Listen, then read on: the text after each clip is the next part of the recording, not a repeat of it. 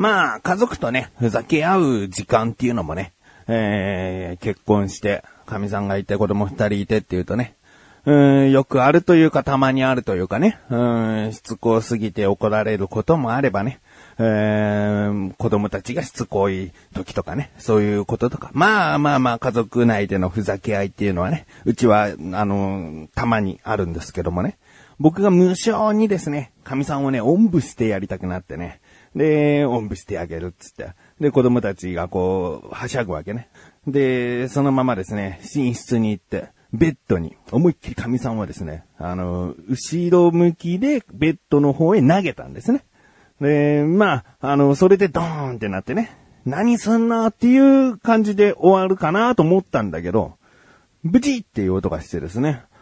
で、よく見、よく見たら僕はもう万年つけてる、そのスマートバンドトークというね、スマートウォッチというか、あの、スマートフォンと Bluetooth で接続してあるので、あの、着信通知が分かったり、自分が何歩歩いた、何歩走った、何時間寝たとかいうのが分かったりする、このと腕時計型のね、まあ、あの、スマートバンドトークというね、ソニーから出しているものがあるんですけど、これをしていたんです。で、このスマートバンドトークというのは、ラバーベルトなんですね。で、腕時計みたいに、その金属部分を穴に通して止めるとかじゃなくて、ラバーで、で、どうやって繋がってるかというと、そのプラスチックの突起物がついた2個のパーツを、もう片方のラバーの方に2箇所パチパチってこう入れ込むだけの、うもので、えー、外れやすいといえば外れやすいんだけど、いい言い方をすれば外しやすい。あの、もうワンタッチというか、アップティってやれば取れるし、だけど、日常生活をしていて、勝手に取れるということはないぐらいのものなんですね。うん。だから、まあ、もう自分の中では生活の一部。あのー、夏場だとね、ちょっとあの、蒸れるかなと思ったら外したりなんかもしちゃいますけども、でも、基本的にはつけている。寝るときも目覚まし時計代わりになるのでつけているというものですね。もうこの番組を長く聞いてらっしゃる方にはお馴染みかもしれませんが、もう1年以上経って、えー、ずっと使っている黒のスマートバンドトークがあるんですけれどもね。これがまあ、ブチッと言ってですね、外れちゃったんですね。で、神さんもなんかちょっとこう痛いってなってて、で、え、何痛いって、あ、ベッドに落としたんだけどなと思ったんだけど、見たらですね、その、まず、スマートバンドトーク外れてますので、それを拾い上げたらですね、液晶部分がベキッとこうね、あの、外れもしない場所が剥がれちゃってる。半分剥がれちゃってる。半分くっついてて半分剥がれちゃってて。で、痛いって言った神さんはですね、腕にちょっと縦に、えー、傷がついてしまってですね。えー、まあ、傷は大したことはない。見た感じ大したことはなかったので、あの、スマートバンドトークの方が心配だなと思ってね。あ、これひどいなと思うかもしれない。いや、神さんの傷は本当に大したことなかった。ね。大したことなかったので、えー、じゃあ言う必要なかったな。あ言う必要なかったなと今思ったけど、でも、あの、スマートバンドトークの方が重症。うん。神さんの手は動くもん。動くし、血がそんなに吹き出てるわけでもないから、スマートバンドとか剥がれちゃって、液晶部分がどうやら、うん、止まっちゃった状態、うん、なってるんですね。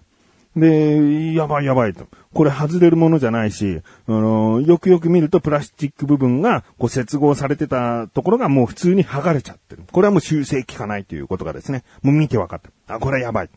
ああ、神さんおんぶするんじゃなかったというね、後悔。ね、何をうん、勢い余っておんぶしたかったのかっていうね、自分をこう、まず責めるね。うーん、で、着信の通知、ブルブルブルってこう、スマートバンドトークがバイブレーションで教えてくれたりね。あと目覚ましの機能とかね。そのディスプレイはもう壊れちゃったけど、その他は壊れてないという、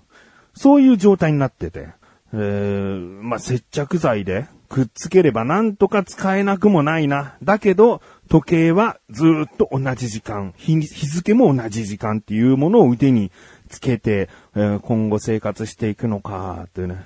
ちょっとこう困ったなと思ったら、神さんが、えー、修理センターはあるのかと。ね。故障だから、えー、直してくれるなら、それでいいじゃないかってことでいろいろ調べたんですけど、どうやらこのスマートバンドトークは修理の受付対象ではないと。新品交換みたいなことしかできない。ね。なので、もう、諦めようと。いうことになったんですけどね。えー、腕に傷を負った赤みさんはですね、優しかったね。新しいのを買ったらどうだという提案をですね、ぽつりと、ぼそっと言ってくれてですね、お、いいのと思って。で、ネットで価格を調べて。僕が買った時は1万7000円弱だったと思うんですけれども、まあ、そのぐらいのね、値段なのかな。でも、発売したのが確か2014年でもう2年ぐらいは経ってるので、価格も下がってるかなっていうね、期待を込めて調べたら、うーん、黒色の黒色の僕が持っているスマートバンドトークはですね、そんなに値段変わんなかったかな。1万4、5千ぐらいかな。安くて。うーん、こんなもんかって思って。で、そのものを調べてるこんなものもありますよっていう欄に白の色のスマートバンドトークがあって。で、全く同じなんだけど、色が白なだけで。で、それを見たらですね、1万900円ぐらいかな？だったので、すごい安いじゃんと。で、ちゃんと調べて、これは中古品なんじゃないかとかね、そういうことをちゃんと調べたんだけど、大丈夫。新品。うん。だったので、面白いかなと。白を持っていたら、ラバー、ラバーのバンドも白なわけですよ。このついてくるのがね。もう真っ白なバンド。で、僕基本的に白が好きじゃないのは白ってだんだん汚れてくるのが目立つからなっていうので嫌だったんだけど、でも僕はスマートバンドトークの黒を持ってたし、で、さらに追加で買ったバンドで赤と青のベルトも持ってるんですね。で、赤と青と、で、最初から入っている黒色のベルトの、えー、長いサイズと短いサイズ。で、合計4本持ってて。で、この白を買うと、白の長いやつ、短いやつも手に入って、だから、これ色々と組み合わせられるなと。白だけど黒のベルトっていうのは、スマートバンドトークを2個買わないと実現しない組み合わせなんですね。追加で買うベルトは赤と青、もしくは緑とピンクっていう、その2種類しかバラで売ってないんですね。で、黒っていうのは、まあ、あの、ネットオークションとかで探せば手に入るかもしれないけども、うん、基本的にはありえない組み合わせで僕は腕につけることができる。白でむしろいいんじゃないかな、と思ってね。で、これをですね、買ったんですよ。うーん、いや、本当にね、スマートバンドトーク壊れて、改めて思ったのは、やっぱ僕にはスマートバンドトーク必要っていうことはですね、えー、すごいやりますね。うん。だから、今ね、壊れちゃってまた新しいのを手に入れてってなってるけど、これもまた1年、まあ1年は絶対使うけども、2年、3年、4年ってね、使っていくと、もしかしたらこうバッテリーがすぐになくなってしまうとかね、そういう普通の劣化っていうものがあると思うので、もっとね、スマートバンドトークで、うーん、進化したものを手に入れていきたいなと思うんだけど、今のところそれしかないんだもんね。うーん、これがね、2年、3年、4年後のね、不安ですね。うーん、これに代わる何かが新しく出ていればいいけど、もうだって、その時には売ってないかもしれない。どこにも在庫ありませんってなっちゃうかもしれないから、それがね、今心配です。うん。ということで、スマートバンドトークが本当に手放せない自分がお送りします。菊池のなだらか向上心。なだらか向上心。素晴らしいラジオ。考えてみたら、10年経ってたぜ。えー、今回ね、オープニングトーク長めなのはですね、これから今日、あのー、始めることはですね、うーん、人気なのか人気じゃないのかわからない。多分人気はないんだろうなという、なだらか向上心たまにやっている企画でございます。僕が友達とそのスタジオで音楽撮りをしてきた時に必ず何か一句一句かけるという回です。今回はその回です。ね、これを残念な回と思う方の方が僕は多い気はするんだけども、うーん、まあ、こういうことしてきたというね、えー、記録ということで、僕のこの歌っている曲をですね、流したいと思います。えー、途中、曲の解説入れようかな。うん。ということで、聞いてください。タイトルはカタカナで、ケアフル。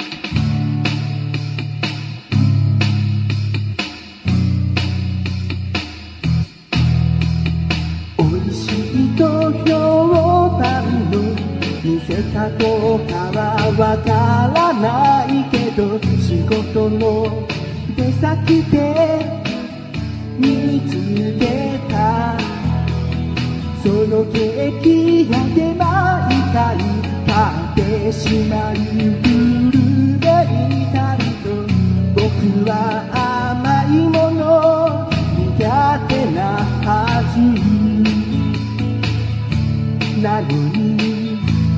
くに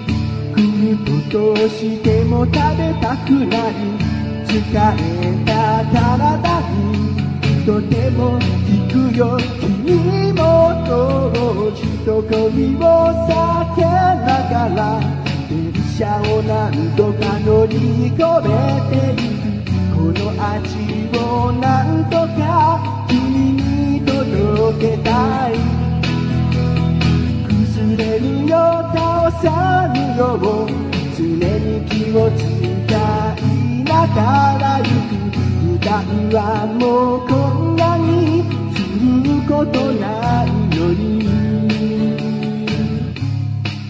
この曲はですね、もう聴いていただいた通り、美味しいケーキ屋さんを見つけた人がですね、あのー大事な人に、これ食べさせてあげたいと思ったわけだね。で、これを買っていくんだけども、ケーキっていうのは本当にこう、神経使いませんか？この電車乗ったり、人混み歩いたりするときね。えー、人混みでこう、本当にちょっとでもドンって当たっちゃったらケーキが倒れちゃうっていうね。うーん、そういう心配。そしてここに出てくるブルーベリータルトというのはですね、僕の思い出のある食べ物でしてね、このブルーベリータルトはタワー型になっているので、本当に倒れると台無しなケーキなんですよ。三角に切ったケーキだと、うまくこう倒れてくれれば、もしかしたら、その立て直しが効くかもしれないけど、このタワー型のブルーベリータルトだと、この倒れたらもう台無しなんだよね。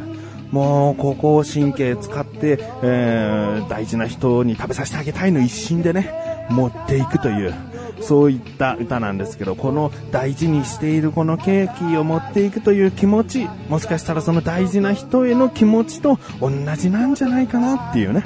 そういう思いが、えーまあ、そういう思いを歌にしたということなんですけどね。えー作ったのは大体20歳過ぎぐらいの頃なので、まあ、決して今の気持ちとかそういうことではありません。まあ、あの、この曲が終わったらエンディングにそのまま行きたいと思います。僕は姿に合わずおかしいでしょう。でも大事に大事に抱えてるのは君への思いのそうしたいから。人混みを避けながら電車を何度か乗り換えてゆく。この味を何とか君に届けたい。崩れるよ倒さぬよ常に気を使いながら行く。負担はもうこんなにすることない。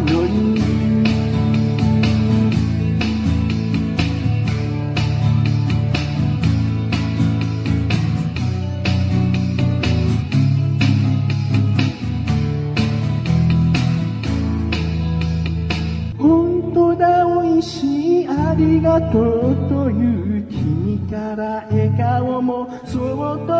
聞いたよ。